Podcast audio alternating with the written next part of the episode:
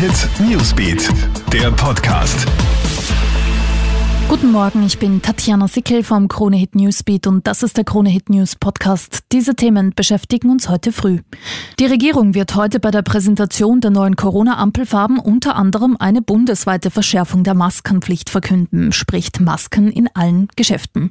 Bei der Ampelschaltung selbst gibt es auch Überraschungen, denn anders als erwartet wird es heute keine Orange-Schaltung geben. Neu gelb eingefärbt werden dafür Innsbruck Stadt und Schwarz in Tirol sowie die niederösterreichischen Bezirke Korneuburg und Wiener Neustadt. Heute wird der aufsehenerregende Prozess gegen die grüne Klubobfrau Sigrid Maurer fortgesetzt und es wird ein Urteil erwartet. Ein Wiener Bierlokalbetreiber wirft ihr üble Nachrede vor, weil Maurer eine von ihm verschickte private Nachricht auf Facebook veröffentlicht hatte. Der Bierwirt allerdings leugnet, diese selbst versendet zu haben. Und jetzt reagiert die US-Botschaft auf den rätselhaften Geldsegen aus den USA, den mehrere Dutzend Oberösterreicher per Brief erhalten haben.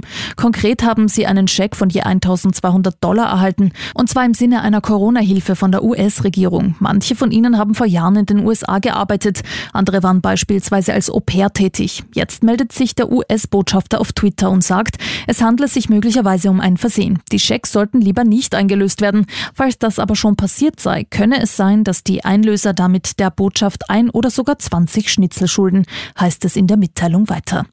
Das war's auch schon wieder. Up to date bist du immer im Kronehit Newsbeat und auf kronehit.at. Kronehit Newsbeat, der Podcast.